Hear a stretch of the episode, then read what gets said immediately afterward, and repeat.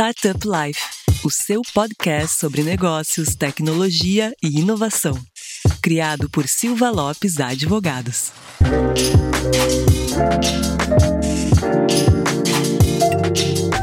Fala galera, meu nome é Lion Lopes e está começando mais um Startup Life, o seu podcast sobre negócios, tecnologia e inovação.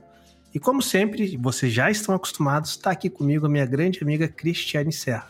E aí, Cris, beleza? Tudo certo, Lion. E antes da gente contar qual é o tema de hoje, aquele recado importante para quem ainda não nos segue no Instagram, corre lá depois de ouvir esse episódio. Nosso perfil é arroba Startup Life Oficial. Nos siga também no Spotify ou na sua plataforma de preferência e também não deixe de acessar o portal startuplife.com.br para notícias e informações sobre o ecossistema. Ecossistema esse, Lion, que está cada vez mais aquecido e é justamente sobre isso que a gente vai falar, sobre esse aquecimento do ecossistema e sobre a liquidez. E Lion, conta para os nossos ouvintes quem está aqui conosco hoje. E para a gente falar sobre essa, vamos dizer assim, sobre esse momento de mercado, né, de alta liquidez, no mercado superaquecido quando a gente fala em, em investimentos e M&A, nós trouxemos aqui duas figuraças do ecossistema que conhecem muito sobre o ecossistema, estão enxergando muito o que a, a ocorre no ecossistema e estão participando bastante desse, dessas operações também. Então, a primeira pessoa que eu vou convidar aqui para participar é o Pedro Carneiro, que ele é principal da Ace Startups. E aí, Pedro, beleza? Fala lá, fala pessoal. É prazer estar aqui, obrigado pelo convite. Para mim vai ser um prazer aí conversar um pouquinho sobre esse momento de mercado e como isso está afetando a vida de todo mundo que trabalha com startups, né? Seja empreendedor, seja investidor, acho que todo mundo está vendo oportunidade aí nesse momento. Maravilha, muito obrigado, Pedro, por participar aqui do nosso podcast e quem quiser escutar um pouco mais de informação e gostou do papo aqui do Pedro no nosso podcast, a gente fez um webinar muito bacana onde o Pedro participou, onde a gente falou sobre M&A, né? De toda aquela jornada do zero ao êxito. E com certeza a gente vai trazer informações também que estão lá no webinar, o Pedro vai trazer aqui nesse nosso episódio de podcast. Mas se tu escutar esse podcast e ficar com um gostinho de quero mais, pode ir lá ver o nosso webinar no nosso canal, é só procurar no, no YouTube, canal SL, que vocês têm a íntegra lá gravado com todo o conteúdo sobre M&A que a gente trouxe. E para fazer parceria para o Pedro aqui no nosso podcast, eu estou trazendo alguém que já é muito conhecido aqui no Startup Life. Eu não sei mais quantas vezes ele participou, já foram tantas. A gente não sabe. Inclusive, ele, ele já me tirou aqui da posição de host. Quem é da audiência recorrente aqui do Startup Life sabe que, que eu fiquei afastado aí alguns episódios fui por DM, fui parar no departamento médico, né? E eu tô achando que foi essa pessoa aí a responsável. Porque tá participando aqui direto e cada vez tá querendo roubar mais a minha vaga aqui como host. Então, quem escuta aqui recorrentemente o episódio sabe que é meu grande amigo, papai do ano aí, o nosso famosíssimo Cristiano da Silva. E aí, Cris, beleza? Beleza, cara. E eu, só para ficar registrado aqui, antes da gravação, eu tava falando que eu fiquei na geladeira, né? E eu acho que o Lion tava ali com, com receio, hein, dessa tomada aí de, de posição de host. Mas espero ajudar, né? Papo excelente, papo aquecido. Então, além da Cirrus, eu brinco, mercado aquecido, investimento acontecendo, muita do diligence, e aí você sabe bem que sobra muito trabalho aí pra gente na rotina. E do lado aqui, na outra cadeira, né, como diretor financeiro na ABS, também a gente tem visto bastante movimento, bastante é, liquidez e isso deixa a gente bem feliz aí depois de um ano de, de tanta coisa. Agora eu, é, eu, me apresento, né, pai do ano, TikToker, né, para quem acompanha aí depois. TikToker, que, que momento, hein, Cristiano? Que momento, hein, que momento. Eu falei, cara, um pai, né? Alguma coisa você vai fazer na vida, então depois a gente deixa as redes aí para conferir esse momento ilustre. Mas vamos embora. Cris, quem quiser te acompanhar no TikTok, como faz, Cris? As minhas redes, né? Arroba Cristiano.freitas, né? Do Instagram e vambora. Cristiano se, o Cristiano se descobriu, além de um, de um baita empresário, contador, também um grande dançarino, né, Cristiano? Exato. E aí é quando a gente descobre os talentos, né? Então a jornada da vida vai trazendo ali pra gente aprendizados. Claramente é uma ironia isso, né? Eu vou ter que baixar o TikTok para poder ver isso. Né? É com esse, esse grupo aqui já entrosado, todo mundo se conhece há um bom tempo aí. Eu sempre falo que o ecossistema ele é muito pequeno, então todo mundo se, se tromba aí eh, uma vez ou outra. Então vai ser com esse grupo aqui que tem um longo histórico dentro do ecossistema, cada um atuando dentro desse mercado aquecido, né? A Ace, bom, a Ace aí gigantesca, fazendo investimento, tendo exit, realmente como um dos players mais importantes do ecossistema o Cris aí com a Cirrus fazendo as due diligence, participando das operações financeiras e, logicamente, eu vou dar os meus dois centavos também com a minha experiência aqui de, de ter operado aí nos últimos 24 meses mais de um bilhão de reais em, em deals e M&A. Então vai, a gente vai falar aqui junto com a Cris, que sempre está atenta aí ao mercado, noticiando tudo que está rolando aí de operações. A gente vai bater um papo bem informal sobre esse momento atual de alta liquidez, de aquecimento nos investimentos e vamos entender se isso é uma bolha, se não é uma bolha, se é o momento, se é uma onda ou se veio realmente para ficar, porque se tem alguma coisa que a gente tem certeza é que tá todo mundo falando que o mercado tá aquecido, né, Cristiane? É verdade. Para reforçar isso, eu trago alguns dados divulgados recentemente pela Distrito em relação ao primeiro semestre deste ano. Nesse período, nos primeiros seis meses, o total de investimentos em startups brasileiras chegou a 5,2 bilhões de dólares e estabeleceu um novo recorde histórico. O valor também superou o total investido ao longo do ano passado em mais de 45%. Em 2020, o valor foi de 3,5 bilhões de dólares. Esse estudo da Distrito também revelou que foram registradas 339 rodadas de investimento nos primeiros seis meses deste ano. Junho foi o mês com o maior volume de capital investido na história do mercado brasileiro de startups. Então eu pergunto aos nossos convidados a que se deve esse desempenho tão positivo. Aqui no Brasil, principalmente, acho que aconteceram duas, dois grandes fatores, né, e que mudaram esse movimento e que a gente está vendo isso de uma forma bem mais aquecida, né, como está no, no próprio nome.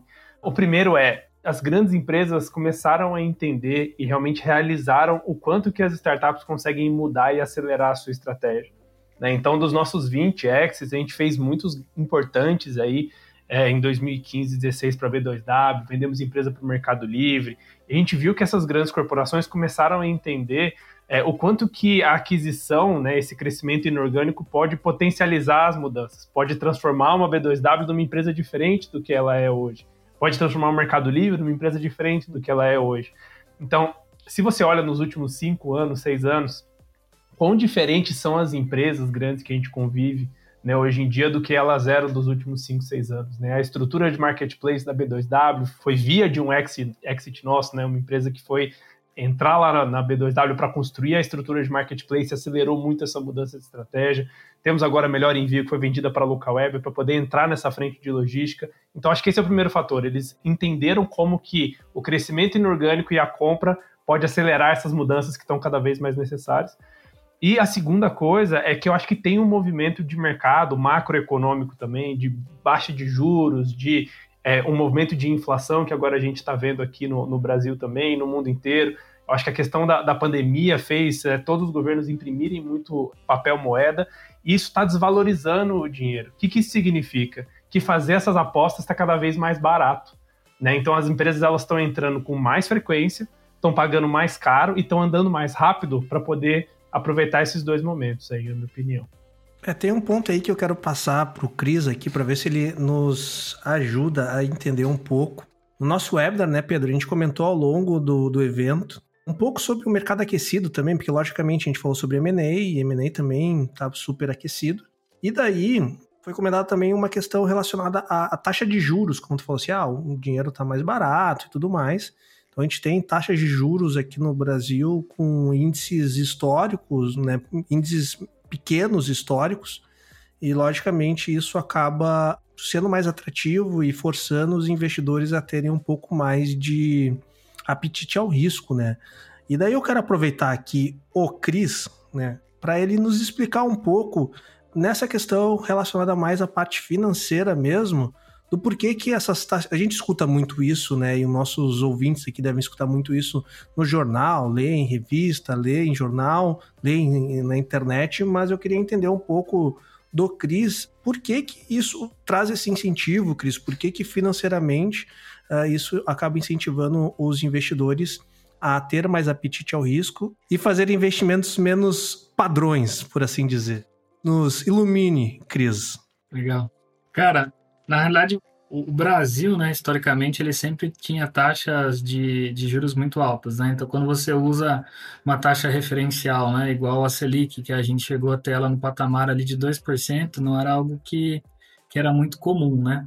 E existe um, um ponto, né, do ponto de vista ali econômico, que é quando a gente fala de juros real, né? Então, na prática, é a diferença entre o, os juros, né, que a gente tem versus a inflação, né? Então, basicamente os rendimentos mais das aplicações, juros sobre esses rendimentos em comparação à aplicação, falando de uma forma ali mais leiga, ele é negativo. Então, isso significa o quê?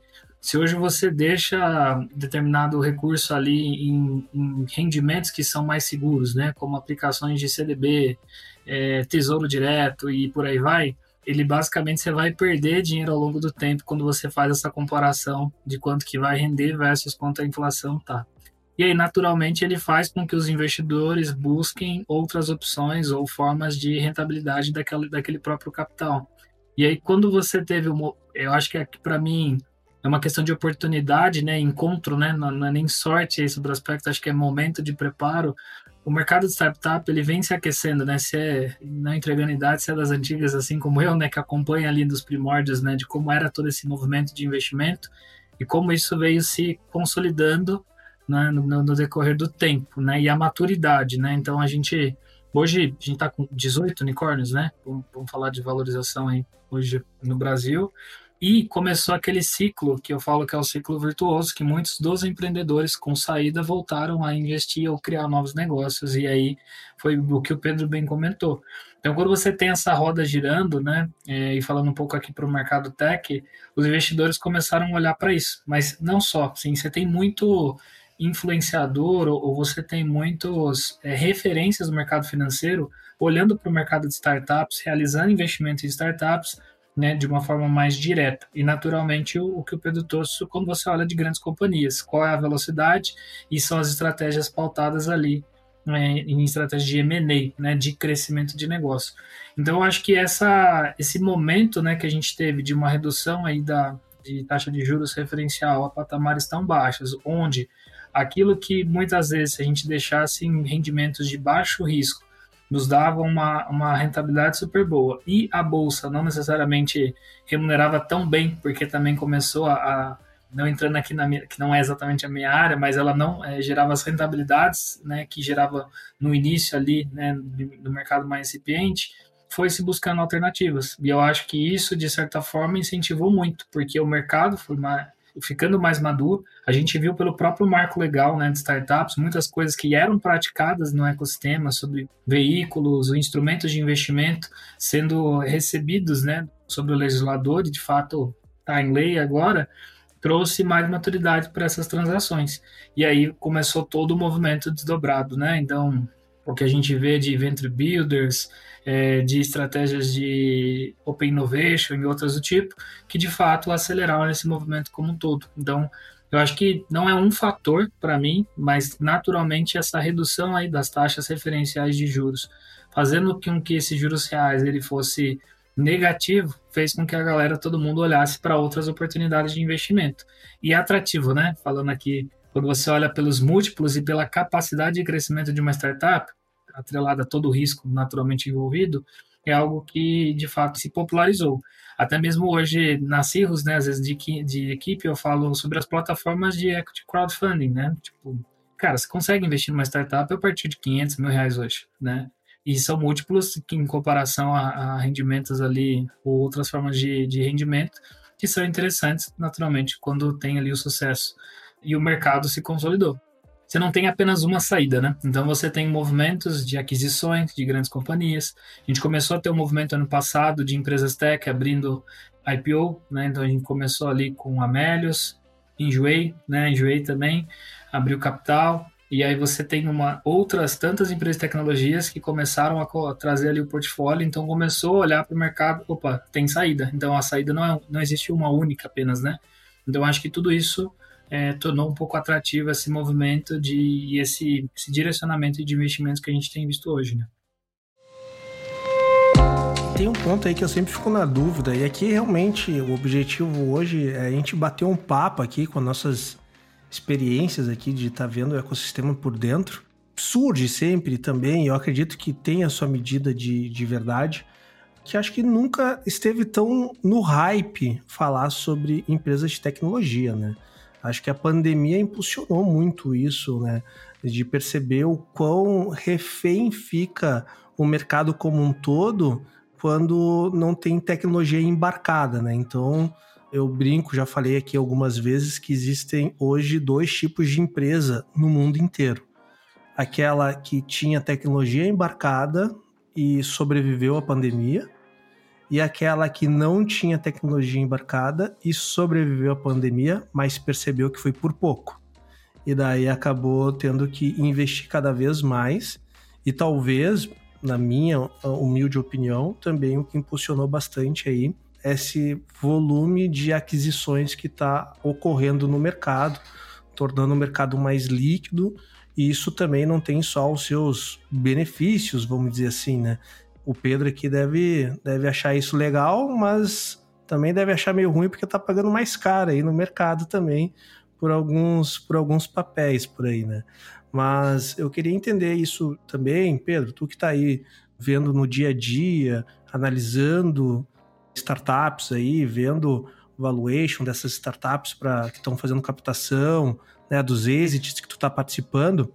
Tu acha que esse hype também tá fazendo alguns papéis se valorizar muito assim, ou não? Tá valorizando dentro daquilo que a gente entende que é justo e realmente tem um fundamento por detrás? É interessante falar de startups e fundamento por detrás, né? Porque acaba sendo. Quase contraditório, muitas é, vezes, né? É, é, um negócio que é a própria definição de altíssimo risco, né? É, então, quando a gente tira uma estrutura fundamentalista por trás e fala, ok, eu não tenho uma previsibilidade 100% certa do que vai acontecer, o preço que se paga se traduz em oferta e demanda. Então, como quem, quem que está mais disposto a comprar risco? Quem está disposto a pagar mais caro pelo mesmo risco? Quem está disposto a tomar mais risco pelo mesmo preço? Então, tudo isso acaba se alinhando, né? E as empresas vão chegando em um equilíbrio. Por que, que eu acho que chegou nesse momento e a gente está vendo isso hoje, né? Como a gente estava comentando aí das grandes corporações, é, a gente viu vários setores da economia serem disruptados e demolidos né, pelo mundo das startups. A gente lembra como se fosse algo bem distante, hoje o Pix é a nossa realidade do dia a dia, só que não são muitos anos atrás que o Nubank surgiu como um negócio completamente alienígena, como ah, o primeiro cartão de crédito sem anuidade, sem agência. Como assim? Uma coisa completamente diferente. E a gente vê que alguns setores eles vão sendo atacados e vão sendo estremecidos, e aí você tem uma revolução. Qual que é a grande novidade, né? Depois do Nubank, depois desses bancos digitais, todos os bancos tradicionais ou construíram, ou criaram, ou compraram as suas próprias carteiras digitais, têm o seu cartão sem anuidade. Então é isso que acaba trazendo esse movimento de M&A tão forte. É a corrida de quem já está estabelecido depois de uma mudança grande no mercado. A gente está vendo isso acontecer com o mercado de energia, a gente vai ver isso acontecer com o mercado de seguros, a gente está vendo isso acontecer com o mercado de logística. Então, o que aconteceu com a pandemia, principalmente, foi, ao invés de você centralizar alguns setores que passam por alguma mudança regulatória e isso balança todas as estruturas, o que aconteceu foi que a pandemia balançou as estruturas de todos os mercados. Então, por isso que todas as empresas grandes, desde a empresa que fabrica arroz, até a empresa que fabrica carvão, até a que vende energia elétrica, todas elas estão pensando e passando pelo mesmo momento de incerteza em relação ao futuro delas. E é por isso que elas começam a olhar para empresas, para startups, para novas formas de inovar, e aí isso leva o preço para cima a gente aqui como investidor, a gente é mais parecido como um trader, né? Ou seja, eu tento entrar e surfar os grandes movimentos do mercado. Se eu sei que agora o negócio está mais caro, não porque é melhor ou pior, mas porque tem mais gente olhando para isso, eu vou tentar achar o melhor momento para entrar e o melhor momento para sair, pensando em quanto tempo vai durar, né? Pelo menos na nossa visão, essa onda. Então, para a gente é independente. A questão é, quando eu for vender, eu vou estar tá aproveitando essa mesma hype ou não? Exato, exato. Até um, um, exemplo desse caso, né, que o Pedro comentou, e para a gente, né, que é da área de finanças, contabilidade, economia, quando você vai falar sobre valuation, é, dá até um frio da espinha, né? Porque a depender do mercado, você vê que ele está um mercado super aquecido e, de fato, esse momento de entrada e saída, ele é um momento de super cuidado, né? É igual a galera que entra em cripto, eu brinco, né? Sai o hype quando tá todo mundo falando, o cara entra despenca, né? Eu falei, ah, não falei que era para você comprar, eu falei que era um investimento de médio prazo, mas trazendo um pouco até de, de exemplo do que o Pedro falou de, de, movimentação, né, de economia, não vou falar nem o mercado e nem a situação, porque senão eu entrego quem é a pessoa, né? Mas eu estava numa discussão hoje falando exatamente como o, até dois anos atrás, né, vamos falar assim, dois ou três anos atrás, a gente olhava grandes big techs entrando em mercados pouco explorados e de grande concentração em monopólio. E aí todo mundo falava, meu, quem é esse cara que está incomodando, né, e por aí vai. Quando você vê a, a pandemia, existia um mercado, por exemplo, de e-commerce, né, que você não imaginava a quantidade de produtos, soluções ou funcionalidades ou startups que saíam resolvendo a mesma dor, né? concorrendo diretamente, transversalmente ou simplesmente explorando ali um, um, oceano azul criado devido a essa velocidade toda, né? E o que eu notei hoje, né, nesse papo, imagine uma associação de empresas que estão sendo engolidas, né? Como se os, os grandes bancos falaram, olha, estamos sendo engolidos, a gente precisa tomar alguma ação e o que, que a gente vai fazer e etc. E a noção dos caras foi, meu, eu não vou brigar com eles em cima de um negócio que, que eu tô apanhando, né? Então eles se uniram, na verdade foi um movimento super interessante, assim, são várias empresas que eram concorrentes, mas eles se uniram para criar uma camada de serviço que nenhum deles individualmente conseguiriam fazer, mas para poder conseguir bater de frente com uma Big Tech que está vindo engolindo todo mundo. E aí eles fizeram uma camada de serviço utilizando um canal que é uma das coisas mais difíceis né, de se explorar e tem um custo de aquisição grandíssimo de você criar, que é o cliente final de relacionamento. Então, na base, na União, eles tinham, sei lá, mais de 90 mil pontos né, de relacionamento de cliente final. Só que nenhum deles tinha tecnologia e muitas startups estavam vindo ali resolvendo dores pontuais. O que eles fizeram? Né, se uniram dentro de uma estrutura para poder desenvolver essas mesmas tecnologias com a mesma aderência, com o mesmo produto, entendendo dor. Eu brinco que é fazer o beabá né, na construção ali de de proposta de valor e não simplesmente a ah, criar um banco digital, mas, cara, qual é a dor ou por que aquilo ali tem que ser de alguma forma, utilizando o que todos eles têm, que é o canal relacionamento com o cliente. E aí eu, eu achei super, assim, quis comentar isso porque é um movimento diferente, né? O que a gente vê, a galera chega atrasado, né? A gente fala, viu o bonde andando e quis dar tchau, né? Mas na real os caras falaram, não, pera, qual que é o próximo movimento eu passo? E aí eles fizeram isso. Eles analisaram o próximo movimento, o que seria a necessidade, e aí começaram a trabalhar para poder se manter competitivos. Mas no final, eles estão criando um negócio que vai matar os negócios que eles têm hoje, né? Só que alguém já iria fazer isso. Eles se anteciparam e fizeram eles mesmos. Então foi um movimento super interessante que, cara, colocar aí dois anos atrás, né, dificilmente eles fariam esse movimento porque estavam no conforto, né? Mas só compartilhando um pouco de, de mudança de paradigma que até num conceito desse, de como concorrer diretamente com uma Big Tech que está entrando no seu mercado, foi analisado num contexto bem diferente do que poderia ter sido há dois anos atrás, né? E aí tem um ponto que eu queria comentar que o Cris falou aqui sobre Big Tech e falou sobre, sobre fintechs também, né? Eu tô aqui há um tempo tentando achar o card que eu vi essa informação. Uh, eu vi no LinkedIn hoje e eu não tô conseguindo achar. Mas, bom, se alguém souber aí, me manda aqui novamente. Mas eu vi um, um card, se eu não me engano, acho que foi o João Kepler que compartilhou, onde fez uma análise sobre o volume de investimentos em fintechs agora em 2021 e foi o maior volume de investimentos histórico no mercado de fintechs.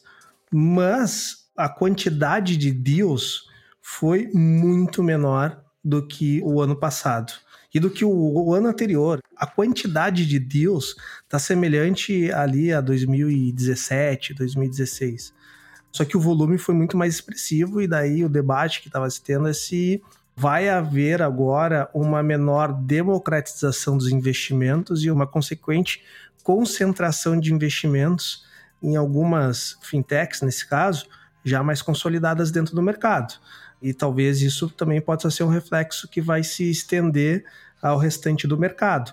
A gente, com o Brasil tendo cada vez mais profissional o mercado de venture capital, talvez os fundos, a Ace, comece a buscar realmente uh, algumas empresas de tecnologia um pouco mais robustas e concentrar o investimento nisso. Daí eu queria ouvir aqui do Pedro, que é o cara de mercado de investimento aí, se isso você enxerga também que está acontecendo em alguns outros setores ou é muito mais característico ao mercado de fintechs?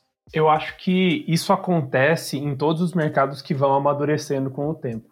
E é normal. E, e, eu acho que a lógica é um pouco do contrário, né? Ao invés de os deals de fintech estão mais caros porque tem uma concentração, logo o nosso cheque vai ser maior, é, a nossa estrutura de investimento a gente busca por mercados que ainda não existem, né? Então a gente busca por mercados que daqui a seis, sete anos vão estar no, no momento em que hoje a gente olha para fintechs. Claro, dentro ainda de fintech tem muita coisa legal para fazer. Tem Open Banking, que agora está abrindo aqui no Brasil. A gente pode ser um modelo para o mundo inteiro. A gente tem algumas experiências legais lá em UK, né, na, na Inglaterra. Só que eu não consigo investir agora em uma empresa que tem 200 clientes e ela faz cartão de crédito de graça. Não dá mais. Porque a gente passou desse momento. Então, claro que faz sentido que você tenha mais volume de dinheiro, só que menos volume de deals, né? menos oportunidades diferentes. Porque se você for olhar para o perfil do investidor, é completamente diferente. Quando a gente, aqui na ACE, né, pelo menos, aqui a gente trabalha com o primeiro e segundo cheque do empreendedor, ou seja, nos momentos mais iniciais. Quando eu olho para Berkshire Hathaway investindo em um banco digital, isso significa que o meu time já passou. Né? E para ele funciona, e para os institucionais funciona. Então a gente hoje não está mudando a estratégia porque a gente vê que a estrutura está mais madura. Mas a gente está olhando para dezenas de outros mercados e oportunidades que ainda têm potencial de virar esse mainstream que é hoje na, nas fintechs. E um desses mercados seria os de health techs, que cresceram muito durante a pandemia também. Com certeza. E, é, de novo, né, a gente, por coincidência, tinha é, apostado em uma startup de health tech que é, ajudava os hospitais a fazerem a gestão do oxigênio. Isso foi o quê? Dois, três anos atrás. E como que a gente ia saber, né? Como que todo mundo ia saber? Então, acho que tem também, de novo, né? A resposta para o Covid, a resposta da, da pandemia acaba sendo muito mais um reflexo de mercado. Ou seja, todo mundo viu o problema e não quer perder o bonde. Só que no estágio que a gente está, né, nas primeiras é, investidas e, e, precisa dar o tempo, 7, 8 anos, para que a empresa se estruture, não adianta agir por reflexo, não adianta ver o problema na janela e agir, mas a gente precisa pensar em grandes tendências globais e como que a gente vai absorver isso aqui no Brasil.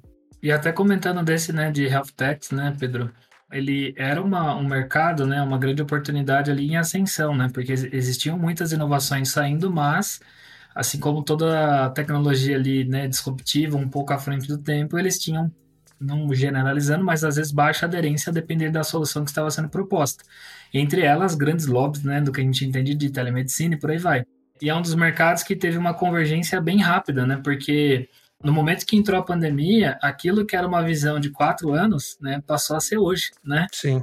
É, acompanhei bastante no, no, alguns programas, a gente apoia alguns programas de aceleração, e um deles é até do Einstein em São Paulo, e a gente via a curva de maturidade ou velocidade que alguns negócios que a gente previa assim mais tempo de maturação para captação acontecendo num ciclo de tempo bem mais rápido, né? Mas não porque eram negócios de novo que não resolviam algo, não era isso, era por conta de como ele resolvia. E aí na pandemia deu essa apertada, né? E aí se fala muito hoje, tem muito estudo, tem muita health tech, né? Tem muito a distrito, né? E também na ABS a gente tem feito bastante é, pesquisa assim setoriais, né?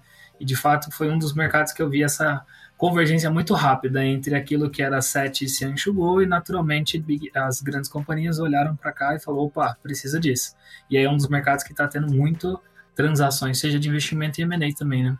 É, esse é um mercado que eu, a gente tem alguns cases aqui dentro do escritório bem legais, assim. Inclusive tem um case bem bacana chamado Ija Bank, que mistura fintech com health tech. É, é um case bem bacana que a gente tem aqui mas eu não vi tantas transações em health tech, assim, eu, eu acho que realmente é um mercado que cresceu muito na pandemia, mas eu, Lion, e daí não quer dizer que a minha visão é de mercado, mas eu, Lion, vi, pou, não poucos, né, mas não vi tantos deals assim. Daí o Cris já falou que pela ABS, pela pesquisa, teve também. Pedro, aí na, na ACE, vocês também estão bastante de olho nesse setor aí? Sim, a gente continua de olho para investir e as nossas health techs elas estão recebendo um assédio maior do que nunca. Só que Legal. eu acho que a sua visão está correta em relação a volume de deals e que isso não está acontecendo o tempo inteiro. Porque uhum. é, eu acho que principalmente em health tech, acho que tem duas coisas principais, né? Primeiro, você tem um espectro muito maior de atuação. Quando você está falando de fintech, todo mundo está jogando as mesmas regras, o começo, meio e fim é o mesmo ali, etc. Uhum. E a uhum. barra de confiabilidade é muito mais alta. Né? Então, quando você está trabalhando com um plano de saúde, ok, eu acho que uma grande empresa pode olhar para uma startup que vai ajudar um plano de saúde a se modernizar e tal. Só que a gente não vai ver grandes aquisições até as empresas estarem mais maduras e você conseguir fazer o rollout com segurança. Né? Um uhum. banco ele pode comprar um time lá, lá de uma startup para poder colocar uma nova feature, uma tecnologia e fazer esse negócio acontecer em dois, três meses. Agora, para uma health tech, eu vejo que tem bem mais risco, né? As empresas né, de, de saúde, elas têm menos apetite ao risco do que os bancos, né? Que matéria-prima é dinheiro. Um pouco diferente. Sim, e faz sentido também porque, se a gente parar para pensar, o mercado financeiro também tem mais volume de dinheiro para fazer essas transações, né? Daí aqui, baseado na minha cabeça, eu acredito que tenha em comparação ao mercado de saúde, porque, cara, o Pedro comentou um negócio legal sobre a Berkshire, eu vi também no LinkedIn um outro comparativo que a Berkshire tem de portfólio uma avaliação maior do que toda a bolsa brasileira, do que toda a B3. Acho que a B3 está avaliada em, em 627 bilhões, alguma coisa assim, e o portfólio da Berkshire está avaliado em 630 bilhões. E é uma empresa tipicamente financeira, de, de asset, então a gente vê o quanto de grana esse mercado tem. E daí, falando em Berkshire, cara, eu acho que a gente tem um momento muito interessante aqui quando a gente fala em liquidez de mercado, em o mercado brasileiro ser atrativo para o ecossistema, né, o mercado, o ecossistema de startup ser atrativo o mercado de investimento, que foi a Berkshire comprando aí, fazendo investimento uh, relevante na no Nubank, né? Quando a gente fala de uma das maiores assets do mundo, talvez a mais respeitada por causa do, do Warren Buffett, fazendo esse tipo de investimento aqui no Brasil, a gente consegue ver claramente né, que o mercado brasileiro está aquecido, né? E daí eu queria entender de vocês um pouco se vocês acham que esse movimento da Berkshire investindo no Nubank vai dar mais confiança para o capital estrangeiro também começar a vir para o Brasil, a entender que aqui a gente tem um, um ambiente também propício para esses investimentos. E aqui vou fazer um parênteses antes de passar a bola para vocês, porque a gente tem gestoras brasileiras que não confiam no, no amparato regulatório brasileiro. A gente tem um monte de gestora brasileira que cria fundo nos Estados Unidos e várias startups brasileiras têm que criar veículos de captação de investimento lá fora. Então é dinheiro brasileiro que sai para fora para ser investido lá fora. Vocês acham que esse movimento do Nubank, esse case Berkshire Nubank, talvez possa trazer um pouco mais de confiança para o mercado brasileiro? Eu acredito que sim, e até comentando um, post que eu vi hoje no LinkedIn do Brian da Viva Real, que inclusive envolve o David também, do Nubank, né? E ele comentando de um tempo atrás, se eu não me engano, eu tava procurando aqui também, acho que 10 anos, alguma coisa assim atrás, eles falando sobre alguma oportunidade de negócio, e aí ele desdobra ali o post, não lembro exatamente como que foi esse movimento e a decisão posterior de empreender aqui. E na época, o fundador ali do, do, do Nubank, né, ele estava trabalhando no Sequoia, né, que é um dos de venture ali mais conhecido, inclusive para quem assistiu a rede social, né, né para quem não vai, vai lá que você vai entender. Mas falando sobre isso de oportunidade e o anúncio dele que olhar para para Brasil, né, Latam, né, América Latina como um todo, é sim uma oportunidade. E aí quando você tem um investidor nessa magnitude, né, fazendo um movimento desse, traz para a gente naturalmente holofote, né? Tipo, pô, o que, que os caras estão fazendo ali, né? Então, eu acho que a gente, não sei, é, eu acho que até comentar, mas pelo menos a gente dos investimentos assim que eu acompanhei dos clientes, né, de captação, boa parte deles hoje eles estão divididos duas grandes fontes, assim, né? Tirando que a gente tem investimentos anjos, mas ou são de fundos e valores efetivamente captados fora do Brasil, né? De fundos estruturados fora com interesse em investir aqui na, na, América Latina, né? E fundos criados por outros founders também, que foi um pouco do que eu falei antes, né? E a gente tem visto muito esse movimento que é o ecossistema se retroalimentando. Então, tem algumas questões aí que depois viram o nosso próximo podcast, que é como reforma tributária pode dar uma atrapalhada nesse negócio todo, né, de segurança e tal, mas eu acho que são exemplos que de fato, aqui minha opinião, né, minha percepção é que de fato isso sim traz os olhares e traz um pouco mais de confiança em relação aos negócios e o que está sendo feito aqui. Aqui eu falei de um exemplo, mas a gente tem outros fundos, né? O, o próprio SoftBank, né, tem destinação de recurso para investir na Latin América também e, e por aí vai, né? E esse ponto, né, Cris, quando a gente analisa a SoftBank, né, é injusto comparar a fatia que o SoftBank deixa para o mercado brasileiro ao resto da América Latina, né?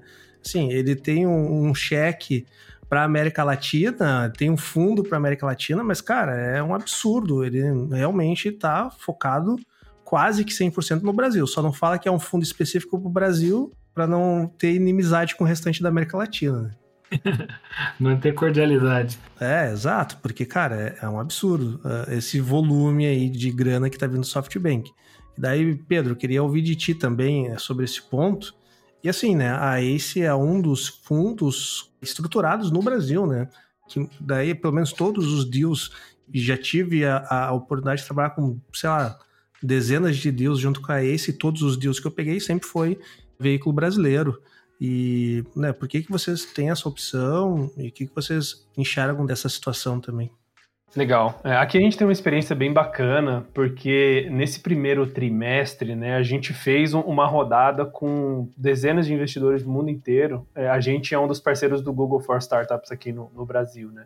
Então a gente tem acesso a gente do mundo inteiro, claro, tem essa frente de aceleradoras e tal, mas a gente acabou conversando também com fundos desde o Vale do Silício até a galera da Alemanha, Itália, África do Sul, China, Singapura, e a gente fez um processo de validação para entender mesmo como que estava essa visão dos investidores de fora em relação ao mercado brasileiro, né? Um negócio bem nas trincheiras mesmo.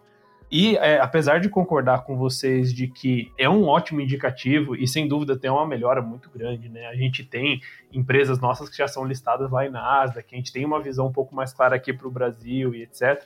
Eu ainda acredito que ainda é muito pouco e muito demorado.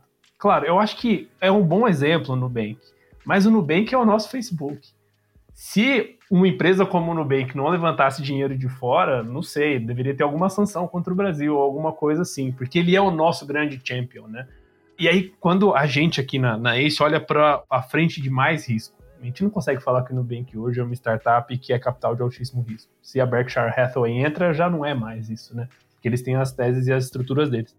Mas quando a gente olha para a frente de mais risco mesmo, onde a gente trabalha aqui, empresa que está valendo, sei lá, 10 milhões de reais, está recebendo 500 mil reais, está começando ali os passos, é muito desproporcional em relação ao apetite de fora. O que que falta, Pedro, para esse apetite aumentar? O que, que falta? É, bom, conversando com, com esses investidores, né, acho que uma das coisas importantes é eles não têm ideia de como o ecossistema brasileiro é rico.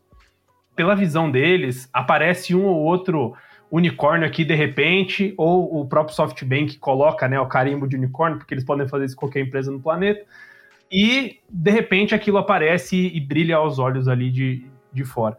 Só que quando você desce um, uma camada mais abaixo, você tem uma opacidade, né? As, as, pessoas, os investidores, eles não enxergam por dentro da caixa preta que é o Brasil. E a gente acaba ainda sendo uma caixa preta muito grande. O, o Lion tinha comentado, a gente, a maioria dos nossos investimentos é aqui no Brasil, sim. Mas a gente já fez investimentos na América Latina e a gente já fez investimentos fora do Brasil de pessoas brasileiras para empresas brasileiras, mas com a estrutura lá fora. E eu acho que tem essa questão regulatória aqui que é bastante importante, mas eu acho que tem um consenso global que é Brasil, cara, Brasil não is not for amateurs. É complicado trabalhar aqui, né, tal. E aí a gente acaba vendo que tem capital que vem para o Brasil lá de fora, tem, só que é principalmente do mesmo jeito que a gente faz com os nossos cientistas, né, e com as pessoas mais brilhantes. É, a gente manda as empresas para fora ao invés de trazer o capital para dentro. Então a gente vê muita empresa que ao invés de fazer IPO aqui, a Stone vai fazer IPO em Nasdaq. É, a Nubank vai fazer um IPO em Nasdaq. Eu não espero que os caras abram capital aqui na B3 de jeito nenhum. E principalmente agora com a Berkshire, né? Vai ser. Exato, assim, muito difícil. Eu apostaria difícil. dinheiro que eles não vão fazer aqui. Eles podem até fazer um double listing e tal, mas por que, que uma empresa como o Nubank escolhe receber dinheiro lá fora do que aqui? não é só por causa do apetite, etc, etc. Tem uma questão regulatória que a gente tem falado bastante né, com o Poit, que é o relator do marco legal das startups, acompanhamos bastante é, esse processo de construção até né, a, a ele ser é, legislado lá e, e sair do outro lado. Mas nos primeiros níveis, até empresas que vão receber, sei lá, os seus 50 milhões de reais, seus 100 milhões de reais, elas não estão no mapa mundial. E isso que eu acho que deveria ser a nossa grande prioridade, porque a Estônia ela vai levantar dinheiro e vai receber dinheiro de fora anyway. Como é que a gente trabalha isso de uma forma mais ecossistema para que os caras que estão no segundo tier aqui tenham essa visibilidade que hoje ninguém tem, só os grandes campeões lá em cima. Aquele momento reflexivo aqui, né?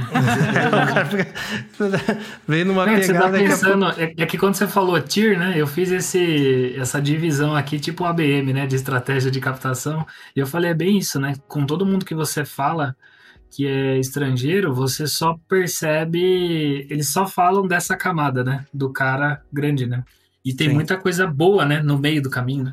A nossa história inteira Ace foi numa camada não abaixo dessa, mas abaixo da abaixo dessa, né? E eu acho que a nossa grande cruzada aqui com investidores do mundo inteiro é provar que tem muito dinheiro para fazer aqui, tem múltiplos bizarros para fazer aqui, que eu hoje se eu comprasse no Bank eu não faria nem a pau, né? Então essa visibilidade que a gente precisa dar mais. E tu vê assim, né, entre todo esse contexto, e tu, o Pedro comentou sobre marco legal da startup, esse é um podcast que a gente tem que fazer, Cris, um episódio para falar disso. Eu sou um cara extremamente crítico, né, sobre o, o que se resultou esse marco legal da startup e me tocaram muita pedra quando eu falei não mexe nesse vespeiro que vai dar merda. Mas assim, teve bastante coisinhas ali que foi que não foi objeto principal do marco legal que eu gostei, né? Daí eu falando aqui como advogado que trabalha o dia inteiro nisso, né? Mas não quero tocar no assunto agora, porque isso, sem dúvida, é um, um episódio fantástico pra gente falar. Guarda para esse episódio que eu já vou começar a agendar ele. exato, exato. Mas o Pedro comentou assim, pô, com tudo isso, toda essa segurança, né? O Brasil não é para amadores, e mesmo assim o mercado está muito aquecido, né? Daí a gente para para pensar, imagina se a gente tivesse o mercado brasileiro um pouquinho mais só um pouquinho mais seguro para esses caras, né? O quão, o quão, porque a gente tem, a gente tem cases legais aqui. Aqui a gente tá falando de Nubank, porque é impossível tu falar de case de sucesso no Brasil se a gente falar no Nubank, mas a gente tem outros aí, a gente tem uh, Ebanks que está muito forte, a gente tem Hotmart que está muito forte, a gente tem Creditas, tem Gimpass aí que captou agora um caminhão de dinheiro novamente, a gente tem vários outros cases assim, né? Então a gente acaba falando no Nubank porque é o que está bastante aí na, na, boca do povo, então a gente acaba sendo bombardeado por isso também. Mas acho que fica com esse gostinho, né? Que tipo assim, tá quente, tá bom, mas podia ser melhor ainda, né? Uhum. Eu brinco, né? O ecossistema ele se renova, né? E até aqui pelas Cirros a gente às vezes acaba cuidando, né? A gente nosso grande direcionamento de atendimento né, de clientes é quando ele está numa fase de ele, ou captação seed ou ele está de seed para um, um série A, basicamente, né? E eu fiquei pensando ali quando o Pedro comentou um pouco desses tiros e camadas por isso, porque a gente, putz, eu tenho um cara, tenho um cliente que captou nessa grandeza aí de 40 a 100 milhões de reais e ele não está no hype, né? Mas são negócios muito promissores, mas ainda, tipo, não estão no hype igual esses caras estão, assim.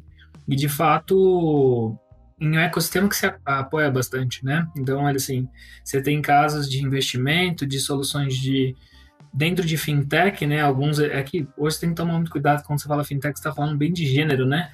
Mas soluções bem verticalizadas em momentos ou situações futuras, né? Então, é porque nesse caso aqui eu estou falando de uma empresa que tem uma parte ali de conta, mas boa parte dele é muito mais de gestão, né, financeira, né? Então, enfim, mas eu acho que é um momento de segurança e, e eu acho que cabe sim, né, um papo nosso depois de marco legal, porque até mesmo que foi trazido, né, sobre aspectos ali de sandbox e, e de viabilizar, eu ainda que eu acho que ele é muito incipiente, assim, é muito pequeno o tamanho do que é necessário para fazer ali dentro, sabe? Enfim, mas talvez isso são uma das coisas e naturalmente casando isso inclusive com uma própria reforma tributária que não deu nem tempo de você digerir o marco legal, os caras metem uma reforma tributária, né? O Sim. que a gente está vendo aqui que para o investidor ele fala, putz, se já não está claro para mim, né? Quando eu olho numa situação dessa, daí você torna ainda mais difícil, né? A entrada de um cara desse, né?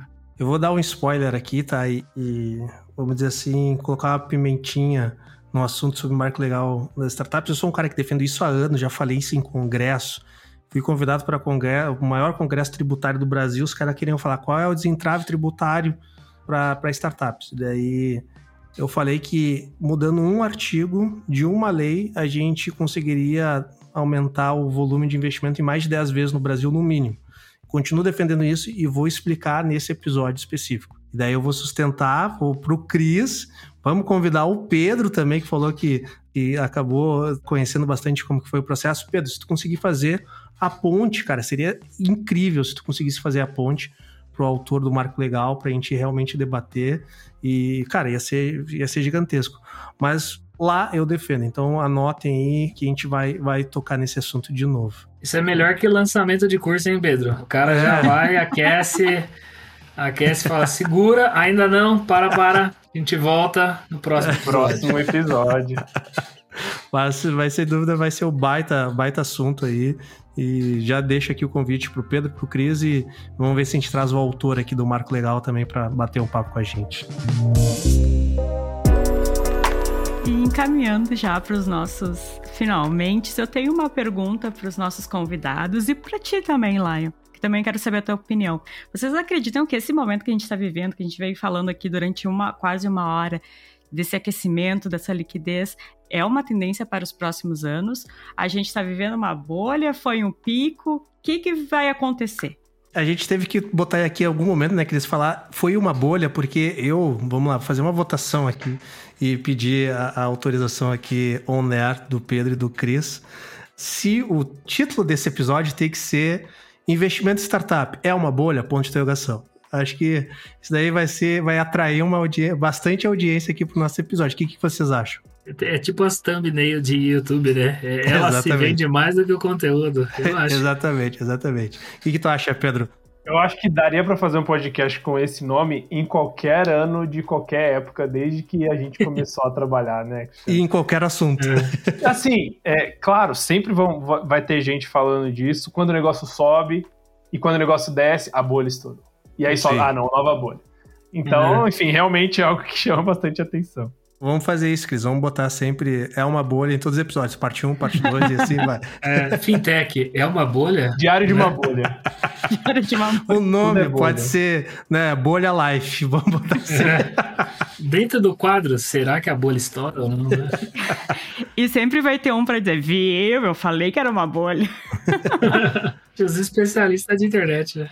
Exato. Mas voltando aí ao tema da, da crise, como que vocês acham de tendência aí para os próximos anos? Cara, eu acho que quando você. Sempre que tem. O mercado ele sempre funciona quando você tem de lado oferta e demanda, né? E eu acho que isso se replica muito aqui também para investimentos. Então, quanto mais maturidade a gente tenha, e acho que falando até um pouco do que eu comentei, né? Do próprio retorno do, do ecossistema, as saídas e ele se retroalimentando, naturalmente eu, eu não vejo muito isso como uma bolha, né? Quando saiu o marco legal, eu bati um papo até perguntando muito de um conceito. Eu falei, nem conhecia, né? Descobri ali falando cara sobre decacornios, né? Ele falou assim: ah, será que a gente tem que atualizar, né? Tipo, o unicórnio tá fácil, será que agora o, o Michigan eu falei assim, decacornios? Eu falei assim: ó, cuidado com o seu termo de fácil, né? Porque a gente ainda está falando de um negócio, não é porque você tem 16, na época era 16 unicórnios aqui no Brasil, em detrimento de uma de um tamanho de população ali de startups, né, mapeadas ali via BS, que a gente estava de 13.500, né, então estou falando de um percentual bem pequeno em relação à quantidade. Mas eu acho que eu não vejo como uma bolha, não. Eu vejo como uma adaptação, né? A gente tem novas fontes agora, né, de direcionamento de capital, até como o próprio Marco Legal trouxe isso um pouco, né, dos fundos ali destinados, né, de empresas reguladas que obrigatoriamente precisam injetar recursos em pesquisa e desenvolvimento, podendo ser startup, sim, uma, um, uma fonte desses investimentos, eu acho que a gente está abrindo ainda mais possibilidades de ter capital sendo injetado, né? E aí você tem liquidez. Naturalmente, a gente tem uma grande liquidez do que a gente falou também, né, de muitos fundos do exterior, né? Por mais que a gente queira que isso aconteça aqui, mas com essa taxa de, de referência de dólar, né? Tem muita série C vindo como série A, então acho que tá, o mercado ele tá líquido. Na, na, eu concordo que é, em muitos mercados ainda centralizado, dentro do volume que a gente vê de capital, ele está um pouco ainda centralizado em poucas mãos, mas como um todo eu acho que tem muito, tem mais fontes de financiamento direcionadas para o mercado aí de, de startups como um todo, sabe? É interessante para quem está ouvindo entender um pouquinho de como funciona a dinâmica desse mercado, porque a gente só vê nas manchetes a última ponta, né? Foi comprado, foi investido, Berkshire Hathaway, etc. Mas de onde vem esse dinheiro? E aí, por que, que eu acho que, que não é uma bolha, né? Porque, por definição, bolha é um negócio que cresce muito rápido e depois cai muito rápido. E aí, quando a gente olha para venture capital, é, são ciclos muito longos, né? Ou seja, quando eu invisto dinheiro numa empresa, de onde vem esse dinheiro? Vem de uma estrutura e de um combinado que eu fiz com os meus investidores para poder aplicar o dinheiro deles durante pelo menos 8 a 10 anos.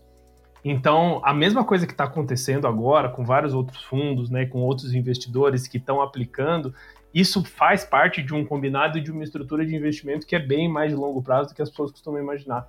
Então, não é que pode até dar errado, e boa parte dessas apostas vão dar errado, né? É um pouco do, do modelo desse mercado. Mas isso não quer dizer que as pessoas vão apertar um botão e chega, não tem mais fintech. Cansei de brincar disso e, puf, de repente o negócio tora e acaba. É, então, como essas estruturas elas estão ancoradas em compromissos de longo prazo, 8, 10 anos, até as grandes próximas tendências virarem, no pior dos casos, o que pode acontecer é uma deflação, ou seja, à frente daquelas startups ou um nicho específico de fintech, ou sei lá, uma biotech, ou uma frente que estava muito hypada, não se provou, isso não, não, traz uma quebradeira e uma desconfiança no mercado. A gente está tão acostumado a correr esse tipo de risco que a gente pega o caderninho e fala, ok, mais uma aqui que morreu e segue a vida. Uh, então, muito difícil de acontecer essa quebra de expectativa, porque a gente já está com expectativa muito alta né, de, de risco e de dar errado. Então, vejo que grandes movimentos vão acontecer, inflação e, deflação pela disponibilidade de dinheiro e apetite de risco e tal, mas bolha, muito difícil de, de acontecer nesse mercado, pela dinâmica, né, principalmente. Eu concordo com vocês, e daí o Pedro comentou um ponto aqui que é importante. Quem é do ecossistema há muito tempo já tem isso, já está vacinado com isso aqui. Cara, a gente não se assusta porque mais de 90% do mercado vai quebrar, e a gente sabe disso, né? Então, se fosse em outro setor, se 90% dos players daquele mercado não dessem certo, o mercado ia, ia desmoronar. E o mercado de startup, a gente já sabe que como conceito 90% do que está funcionando hoje, daqui a cinco anos não vai estar tá funcionando, só que daí vai vir outro fluxo de novas, novos entrantes e assim vai indo, né? Então isso já é meio que natural para quem investe no mercado, né? A Ace sabe disso, que elas vão investir lá em 100 e vão botar dinheiro no bolso somente em 10. E isso, né, Pedro, se for muito positivo, né? Porque né, se 10% de sucesso é um, um, índice excelente, né? Quando a gente pode parar para analisar, no mundo real, provavelmente é menos do que isso, né? E um outro ponto que a gente fala sobre startup também que é legal, que muito se compara à época, ah, a crise das dot-com. Mas, cara, é, é, outro momento lá. Lá na época, quando a gente falava em dot-com, era muito assim, site, site, site, site, site, site, e é isso que vai rolar. E se tu for para pensar, daquele, daquela bolha, as que sobreviveram é as que tinham soluções para setores específicos, né? Então, ah, o Google sobreviveu, o PayPal sobreviveu, porque esses caras eles tinham soluções. Quando a gente fala em startup, a gente tem muito setor, né? Tem o setor de health tech, tem o setor de fintech, tem o setor de agrotech, tem o setor de, de martech, tem vários outros setores onde as startups elas vão estar tá circulando em todos esses setores. Então não existe um setor de startup, né? E daí se, se tiver uma bolha para startup, significa que o mercado inteiro é uma bolha. E daí, bom, daí ferrou mesmo, né? Então, se o mercado inteiro ter uma quebradeira, uma bolha geral, como aconteceu a bolha de 29, como aconteceu a bolha de 2008, bom, daí, cara, daí a gente tá ferrado, porque não é um mercado startup que tá uma bolha, é o mercado inteiro que tá passando e sofrendo por isso. Logicamente, o mercado startup também vai, vai sofrer. Acho que essa é a minha humilde opinião sobre o assunto, e isso já nos permite a botar como título do, do, do nosso episódio é Investimento startup é uma bolha? Ponto de interrogação. Então, isso, isso já, já vai estar no nosso episódio. Mas, pessoal, a gente poderia falar aqui mais 200 horas sobre o tema, mas estamos aqui, não queremos segurar nossos convidados mais do que necessário. O, o Cris tem que ir dar atenção para filhota, tem que gravar os seus vídeos pro TikTok também, né, Cris? Um por dia, né? Tem que garantir. Cris, a gente quer a presença dela no podcast também. Exatamente, tá bom, exatamente. Tá bom. O Pedro está de férias, né? Fez uma pausa nessas férias aqui para participar nosso episódio. Pô, Pedro, muito obrigado aí por isso. E vamos aqui então chegando ao finalmente pedir para os nossos convidados darem seus recadinhos finais e se despedir aqui da nossa audiência. Pedro, muito obrigado aí por mais uma vez aceitar aqui contribuir em conteúdo aqui para o nosso ecossistema. Então, cara, sem dúvida nenhuma, vão ter outras oportunidades ainda para participar. Já deixo o convite aqui para a gente falar sobre marco legal das startups também. Deixa teu recadinho aí final para a galera, quem quiser conhecer um pouco mais do Pedro, conhecer um pouco mais da Ace, deixa teus recadinhos finais aí. Legal, obrigado de novo pelo convite, Lion. Foi muito bacana o papo. Bom falar com o Cristiano também depois de tantos e tantos anos da minha startup lá no passado. Uh, bom, quem quiser conhecer um pouquinho mais sobre a Ace, a gente está procurando negócios para investir e a gente está ajudando algumas, algumas startups que estão mais estruturadas a fazer o seu processo de M&A, né, trabalhando como assessores ali também no seu site. Pode vir falar comigo, tem o LinkedIn de todo mundo do time, entre em startups.com.br, vai ser direcionado aí para poder falar com o nosso time. Uh, e a gente está sempre muito ansioso e empolgado para conhecer novos negócios. Acho que é isso que energiza aqui o time inteiro, né? Então a gente está super aberto. Obrigado de novo. Eu que agradeço, Pedro. E já vou fazer um spoiler aqui, tá, Pedro? Daí, se não der, tu, tu me avisa depois e a gente corta na edição. Mas se vocês estão escutando é porque o Pedro me permitiu. Mas aqui a gente tá bolando junto com a Ace aqui uma participação num programa muito legal que a Ace está fazendo, que é o Exit Talks, que vai sair lá no perfil do Instagram da Ace. E eu vou participar lá por agosto, eu vou participar e mais perto da minha participação eu reforço aqui no nosso podcast mas então já vão seguir lá a Ace no Instagram, que eles têm conteúdos muito legais. Aproveita siga também lá o Silva Lopes no Instagram, siga o Startup Life Oficial no Instagram, siga a Silvos no Instagram também. Mas vai ser um conteúdo muito legal, vai ser o fino do fino, falando um pouquinho mais sobre Exit também. Já agradecer o Pedro aqui pelo convite. E, por fim, aqui pedindo para o nosso papai do ano aqui se despedir da galera, deixar os recadinhos finais. Quem quiser, né? Isso daqui já tem vários, né? Nem vou repetir. Quem não conhece a Cirrus aí, nunca ouviu um nosso podcast, mas quem quiser conhecer mais a Cirrus, Cristiano, quem quiser saber um pouco mais da ABS também, né? Que você é diretor lá na ABS, deixa teus recadinhos finais aí, Cris. Cara, obrigado aí pelo convite, pelo papo, né? Só para avisar que a parte do dançarino era brincadeira, né? Mas aceitando é, pedidos não. no direct. não é brincadeira, não. né? Aceitando pedidos no direct, mas enfim. É sempre bom bater um papo. Acho que é, cê, eu sempre falo, né? Guardem aquilo que entregou valor, o que você discorda, você só descarte. E a gente. Mas foi muito bom o papo de altíssimo nível, muito bom reencontrar todo mundo. Pedro, né? A gente fala, o ecossistema ele se retroalimenta mesmo, né? A gente sempre vai se encontrar aí na jornada, muito bom. A Cirrus, sim, quem quiser nos acompanhar, qualquer das redes é arroba Cirrus Contabilidade. Então a gente trabalha aí segmentada, prestando serviço e assessoria para startups e empresas de base tecnológica.